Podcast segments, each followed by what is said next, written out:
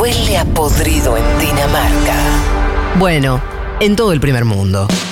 Federico Vázquez, Juan Manuel Carr Leticia Martínez, y Juan Elman.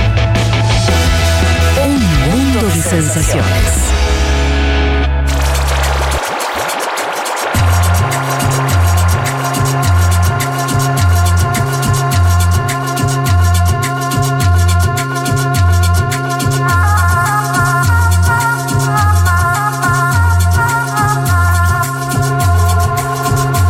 Estamos de vuelta.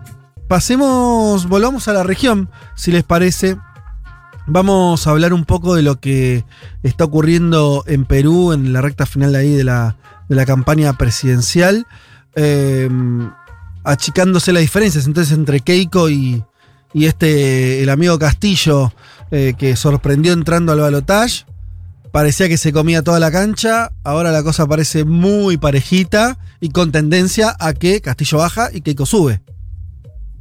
Sí, la última vez que hablamos, que fue en el, en el panorama, Castillo tenía una ventaja holgadísima, ¿no? Sí. Estamos hablando de 20 puntos eh, que le sacaba este maestro con un programa transforma- transformador, digo, en el plano económico a Keiko Fujimori. La encuesta era de IEP 41 a 21. Y en ese momento, en un escenario, creo yo, de desconcierto de la élite económica y política del Perú, que no podía creer lo que allí estaba sucediendo, la candidata Keiko Fujimori sacó el siguiente spot intentando empezar a dar vuelta a la campaña del miedo, es decir, agitar el fantasma del fantasma. Tomó la iniciativa para mí Fujimori. Si les parece, escuchemos este audio de Keiko Fujimori diciendo qué se pone en juego en este balotaje. Hola, soy Keiko, y me imagino que hoy después de ver las últimas encuestas de Datum debes haber sentido una gran preocupación. A estas alturas no es momento de cuestionar las cifras o resultados. Lo mejor es pisar tierra y entender sin excusas que la amenaza es real. Y quiero decirte que yo sola no voy a poder revertir estas cifras. Si no hacemos algo, el 28 de julio, el día que el Perú cumple 200 años, el comunismo llegará al poder para quedarse. Esto no se trata solo de mí o de ti, se trata del Perú de nuestros hijos. De que todos podamos seguir trabajando con libertad para salir adelante. Por eso, te pido que me ayudes a pasar este mensaje para explicarles a nuestras familias y a nuestros amigos que nos unimos o nos hundimos. Tranqui, me gustó la combinación de decir cosas así chifladísimas con lo del comunismo, con esa Sí. música de Un relajación. piano tranquilo, ¿no? Sí. Claro, un No, piano ¿Y cómo es el de nos una- hundimos? ¿Nos unimos o nos, ¿Nos unimos o nos hundimos? Nos- Sí. Sí. Es Hay- muy bueno. Hay que unimos decir además. Igual, igual tiene un tono, eh, para lo que está diciendo, que es dramático, ella tiene un tono como de, no diré tranquilidad, pero no, Eh, eso va, va- me parece que va de la mano con el pianito, obviamente esto está estudiado, y con este discurso, con un debate mano a mano en eh, Cajamarca, eh, no voy a decir dónde, en qué lugar, para, eh, eh, Sí. con videos virales, Ajá. bueno, con, con esa ventaja del 20% no, no existe más hoy. Hoy es, según IEP, la misma encuestadora, 36 a 30, es decir, Castillo cae 5 puntos, Fujimori sube casi 10, casi, casi 9, ¿no? Eh, y el blanco y el nulo se mantienen similares en 21%. Dos de cada 10 peruanas y peruanos, blanco o nulo en este momento. Indecisos baja 8 puntos, 5 puntos comparativo con abril. Entonces podríamos decir que buena parte de quienes no se habían definido hoy lo están haciendo mayoritariamente por Keiko Fujimori, ¿no? Si nos guiamos por lo que dicen las encuestas. La de CPI también va en sintonía, incluso acorta más la brecha. Dice que Castillo está en 34 y Fujimori en 32. Esta ya prácticamente un empate técnico, ¿no? Porque está dentro del margen de 3 puntos.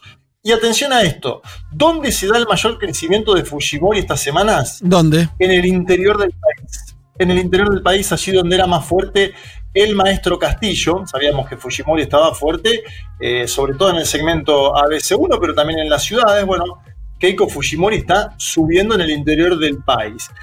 Eh, además, esta semana hubo novedades en el plano de la política exterior de esta candidata, porque fue invitada por Mario Vargas Llosa a un evento que se va a hacer próximamente en Quito, promovido por la Fundación Internacional de la Libertad, Y hay que decir acá, vos lo mencionabas también en aquel entonces en, el panorama, Fede, que Vargas Llosa, que era un otrora antifujimorista extremo, bueno, parece ahora dispuesto a intentar, si se quiere, lavarle la cara a Keiko a nivel latinoamericano.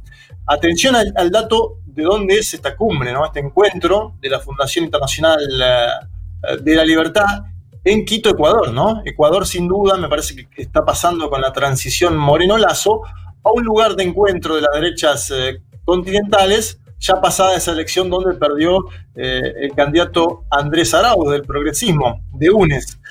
Bueno, ¿cuál sigue siendo la campaña contra Castillo? Porque hay dos canales. Un canal institucional que escuchábamos, Fujimori misma a través de, de, un spot público, visible, firmado por ella, y otra es la campaña silvestre. Sigue siendo intentarlo vincularlo a Venezuela, Nicolás Maduro Moros, es decir, pintarlo de bolivariano. Incluso se popularizó esta semana en WhatsApp una canción con la música de Carinito, donde se vuelve a la idea del anticomunismo como vector.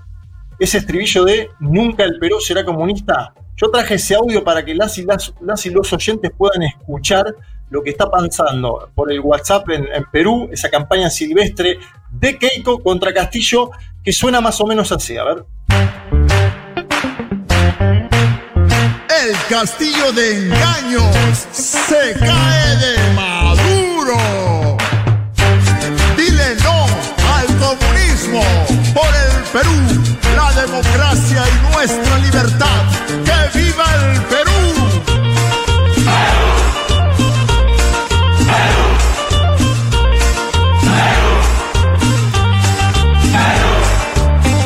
construyendo juntos caminos de amor y de esperanza, sin odios ni rencores. El Perú está ante todo. Nunca, pero nunca, con la izquierda comunista. Nunca, pero nunca, el Perú será comunista. Tremendo. Gitazo. Eh, bueno, eh, la, la, estoy viendo con mucha fuerza. O sea, está muy claro, ¿no? El, mensaje parece bastante. Parece estar teniendo efectividad por los números que estás mostrando, cómo se está dando vuelta la elección. ¿Qué está haciendo el amigo Castillo? Si es que estás ahí, Juanma. No, estás caído. ¿Qué pasó? Uh, ¿Lo tenemos? ¿No lo tenemos? No. Acá, acá, acá, ¿me escuchás ahora? Lo vemos, pero no lo escuchamos. A ver, ahí ¿Me está, escuchás? Juanma. Sí, sí, ahora sí. ¿Pero me escuchás? Bueno, a ver, pará. Eh, no, vos me decías que está haciendo Castillo. Primero decimos que eh, apareció un cartel gigante en Cusco días atrás. Te, te, termino con esta idea y después volvemos a Castillo. Que dice directo, con el comunismo no hay turismo. En Cusco, imagínate que Cusco, un lugar que se dedica al turismo, este mm. tipo de carteles son eh, tremendo, ¿no? Otros aparecieron en Lima, carteles, el comunismo genera miseria y pobreza, somos libres, seámoslo siempre, piensa en tu futuro, no el comunismo. Y después, Ahora, obviamente, hay un sinfín sí. de, de, noticias fake news, ¿no? Como esta sí. que se metió en campaña, que la mencionaba yo al inicio, que es la divulgación de la supuesta llegada de Pablo Iglesias al Perú, porque anunciaron un encuentro de este maestro Castillo con el ex líder de Podemos para el día siguiente, en la tarde, en el Sheraton, varios medios sin chequear o con mala fe, vaya uno a saber, difundieron esta información y hubo un insólito mini escrache contra Pablo Iglesias. Pablo Iglesias estaba en Madrid, a miles de kilómetros del Sheraton mm. de Lima. A ver, vamos a Castillo. ¿Qué dice Castillo Fede? Castillo dice, a ver, sobre Venezuela, no voy a jugar a Venezuela porque es el principal flanco de ataque, ¿no? Eh, y él dice que hay que ocuparse del hambre del pueblo en Perú ahora. Si te parece, escuchemos el ángulo discursivo. Después vemos si le alcanza o no y lo podemos discutir. Pero escuchemos lo que dice Pedro Castillo. Entonces yo le hago la siguiente pregunta, dígame sí o no. ¿Considera usted que hoy Venezuela es una dictadura, señor Castillo? Eh, más allá de Venezuela, mi estimada Juliana, yo no voy a vivir a Venezuela, yo no, a, mí, a, a mí yo no voy a juzgar a Venezuela, ocupémonos del hambre del pueblo. Ocupemos de lo que está pasando en mi país. Miren lo que los ambulantes que están acá en Chiclayo, de la gente que no tiene un pan. Yo no sé, eh, yo, yo no voy a solucionar los problemas de Venezuela. Sí, claro, ahí tratando de, de, cambiar el eje. Ahora, eh, la, eh, hay que preguntarse cómo, cómo puede ser que sea tan efectivo. Pues la verdad que es simple la- con lo que le están tirando. Comunismo, Venezuela. Y eso. Sí. O sea, eh, no me sorprende tanto esa estrategia como que sea una estrategia de tan simple y pavota que tenga un efecto tan grande. Si es que eso es lo que está teniendo el efecto. No sé si me entendés lo que te pregunto. O sea, eso es lo que está dando vuelta a la elección. En realidad es que hay un mont- un montón de sectores que no quiere que, que llegue Castillo. Es efectiva porque nadie sabe quién era Castillo, que también es una posibilidad. Quiero decir, por ahí un candidato más conocido instalado, le tiran con ese y dicen, pero ¿qué, qué me hablan? Esto es- Mi, mi historia es esta. Castillo, que no, lo, no estaba en los papeles de prácticamente nadie, eh, por ahí resulta más fácil que sobre alguien desconocido se le pongan esos motes. No sé, son preguntas que me hago para entender que por qué está siendo tan eficaz. Yo creo, a ver, Fede, que una, una, una cosa es el antifujimorismo en un balotaje contra un señor moderado, como fue en su momento PPK, y otra cosa es ver cómo influye el antifujimorismo en un balotaje contra alguien que ciertamente es más demonizable en términos de polarización, como el, como el maestro Castillo. Después voy vuelvo a Castillo un segundo después porque me dicen que no hay plan, así directamente. ¿eh? Gente que está en el círculo de Castillo, te diría, o en el círculo de lo que es eh, eh, eh, este marco de alianzas que Que no hay plan. ¿Cómo que no hay plan? que no que Castillo llegó al balotaje Sí. y que, que no sabe hoy cómo ¿Qué enfrentar hacer? esta campaña esta campaña de odio. ¿Cuánto falta para Eh, las elecciones? Tres semanas faltan. Ah, pero me parece que perdió entonces ya. O sea, o sea, entre lo que, entre lo que estamos viendo de la ca- del éxito de la campaña de Keiko está remontada. Faltan tres semanas y, y la- en la tienda de Castillo te dicen que no hay plan. Bueno, qué sé yo. No, a ver. No es gente del círculo, círculo cercano de Castillo que son es chico, es gente que se sumó a la campaña ahora, ahora después Sí. te comento. Pero escuchemos primero, escuchemos primero a López Aliaga que sacó 11 puntos, nada menor Ajá. la cantidad de votos que sacó. Porque en su momento se decía, ojo con los votos de López Aliaga, porque por el lado más conservador por ahí eh, empalma con algunas ideas de Castillo, pero López Aliaga dice que nada que ver, escuchemos con la... eh, no, lo, lo que dice una belicosidad tremenda, escuchemos López Aliaga. Lo que nos quiere traer este señor es repartir pobreza. Tanto nos ha costado po, a la generación de los años, de los que tienen 60 años, hacer muchísimo por la pobreza en el Perú, darle trabajo a tanta gente, para que venga un salvaje y nos destroce el país, ni hablar sobre mi cadáver. ¿ah? Castillo tiene un enemigo a muerte conmigo. Ah, bueno, está bien, me quedó, me quedó claro. Sobre mi cadáver, Castillo tiene un enemigo a muerte conmigo. A ver, eh, ¿qué hizo Castillo en el medio? Selló un acuerdo con Verónica Mendoza, ¿no? Candidata de Sí. Juntos eh, por Perú. Y justamente es Mendoza quien también detecta esta potente influencia de la campaña del miedo. Si le parece, escuchamos, es el último audio que, que tenemos sobre esta columna, porque ella dice, muchachos, esto existe, la campaña del miedo está, pero no se dejen presionar. Verónica Mendoza, no se dejen presionar ni chantajear por esta campaña de miedo, ¿no? Que sí el Perú se merece una oportunidad de cambio, un cambio en democracia, un cambio con el pueblo, un cambio que signifique la recuperación de la soberanía sobre nuestro territorio, sobre nuestras riquezas, que signifique que se puedan garantizar los derechos a la salud, a la educación, a una vacunación universal y gratuita para todos los pueblos, que signifique que aquellos sectores que han sido postergados a lo largo de estos 200 años de supuesta república que sin embargo dejó a las mayorías invisibilizadas y marginadas, que signifique un proceso de cambio en democracia. Es una oportunidad que no podemos perder.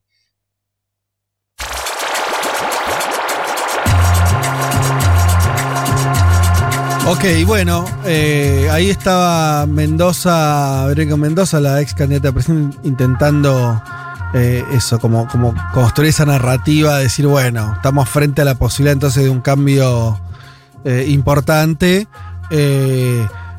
pero como decíamos, y, comentaba Juanma que ahora está con algún problemita de sonido, bueno, no parece estar al- alcanzando, ¿no? Y sobre todo, parece que, que lo que decíamos al principio, esto que, que mar- que marcaba Juanma, de, de- había un antifujimorismo muy potente, mientras el que se contraponía a- al esquema fujimorista eran candidatos de centro derecha o de centro, y otra cosa cuando aparece una candidatura más disruptiva, como fue el caso de Castillo, planteando sobre todo cuestiones económicas más sensibles, planteando un cambio de modelo económico, planteando eh, este eh, cobro de impuestos. Obviamente nada que ver con el comunismo, el socialismo, estamos muy alejados de eso. Cambios muy de, reformistas, por supuesto. Eh, bueno, ahí parece que se despertaron todas las alarmas. Lo que parecería ocurrir es eso, que todas las alarmas sistémicas ¿no? del, sistema, sea en términos políticos, en términos mediáticos, en términos económicos, que Perú son muy fuertes y que vienen manteniendo una hegemonía, lo contábamos muchas veces acá, mientras el resto de Sudamérica cambió, fue, vino, tuvo gobiernos progresistas, gobierno de derecha, eh, pero do, donde los últimos 15, 20 años pasado de todo, Perú, gobierne quien gobierne, mantuvo un modelo muy clarito y en ese sentido parece que Castillo implicaba cierta amenaza hacia eso y ahora eh, entonces Keiko está logrando tal vez volver a reunificar bajo su candidatura a todos esos componentes ¿no? Eh, más eh, conservadores. Ese parece ser el mapa que tenemos hoy. Si es solo uno de lo que me decía Juanma, de que todavía faltan eh, tres semanas para las elecciones, parecería que vamos a hacer un triunfo de, de la hija de Fujimori. Vamos a ver, eso habrá que verlo en, la, en, las próximas semanas, pero la iniciativa en, esta, en este momento la tiene Fujimori. Esto es sin sí, lugar a dudas así. De hecho, en los últimos días se conoció algo, te voy a contar esto como para que grafiquemos el nivel de desorden que hay en el comando de campaña de Castillo. En los últimos días hubo alguien llamado Miguel del Castillo, que no es Pedro, sí. que es un militante aprista, que es un directivo de un canal de televisión y habló públicamente y dijo que estaba buscando conformar un equipo técnico para Pedro Castillo, supuestamente llamado Plan 200. Eh, yo, yo, consulté a fuentes de Juntos por el Perú, que es la formación de Verónica Mendoza, me dicen que esto se desmintió, que este señor estaba hablando a título personal, que solo busca Pedro Castillo apoyo comunicacional en él. Digo, esto es parte de una improvisación muy grande, ¿no? En la campaña del candidato de Perú Libre, del señor Castillo. Da la sensación que Castillo nunca estuvo preparado para llegar al balotaje. Y del otro lado, además, tiene una candidata que lleva décadas preparándose, eh, a la cual ahora le, están, le van a estar lavando la cara también, incluso en el plano internacional, ¿no? De la mano de Vargallosa, de la Fundación Internacional de la Libertad. Y aparte, vuelvo al, vuelvo al tema central, que para mí es lo que viene en, en Perú en estas tres semanas. Una cosa es hacer antifujimorismo en un balotaje contra alguien moderado como fue PPK y otra cosa es el antifujimorismo en un balotaje contra alguien que ciertamente aparece como más demonizable en términos de polarización como es el señor Pedro Castillo. Vamos a ver cómo ah, siguen estas tres esto, semanas. Esto es intuición, pero, pero yo te agrego ahí, a mí, no sé cómo las vos, a mí me parece que también es muy, muy clave el desconocimiento que, es, que había sobre Castillo. Quiero decir, no sé, ah, no sé, por, por, decir otra figura, si, que de hecho estuvo, no, no, no, no llegó a lo voltaje, obviamente, pero, sobre Verónica Mendoza, se puede hacer una, sí. podían hacer alguna campaña por ahí lo de Venezuela, alguna cosa siempre pueden, pero sería raro instalarla como el comuni, como tipo bien el comunismo, porque es alguien del sistema, quiero decir, uh -huh. ¿no? Es parte del sistema político. Lo de Castillo de jugar un rol, esta cosa de, de, de outsider, ¿no? Eh, es una hipótesis y no sé si, si cuánto influye o no. Eh, sí, yo, yo, creo que va por ahí. Es, eh, mm. Incluso se lo, se, yo, a ver, yo pensaba ayer.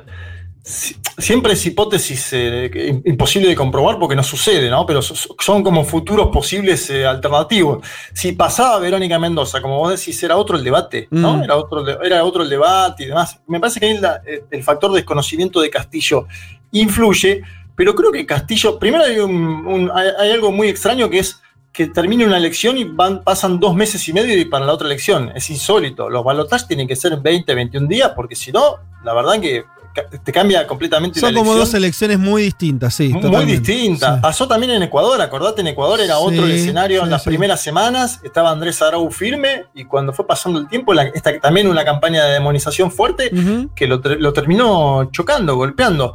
Y me parece que en este caso sucede eso y además Fujimori, con tantas elecciones que, en las que compitió, hay un sector de la población que por eso ya no le tiene miedo a votar a Keiko Fujimori, ¿no? no que por claro. tiene, más, tiene más miedo a Castillo, que lo desconoce absolutamente, que incluso Castillo tiene en contra a los grandes medios de comunicación del Perú, a la élite política y económica, y lo han demonizado a tal punto que no sé ahora qué va a suceder, porque che, las encuestas y, están y muy sí, parejas. Sí.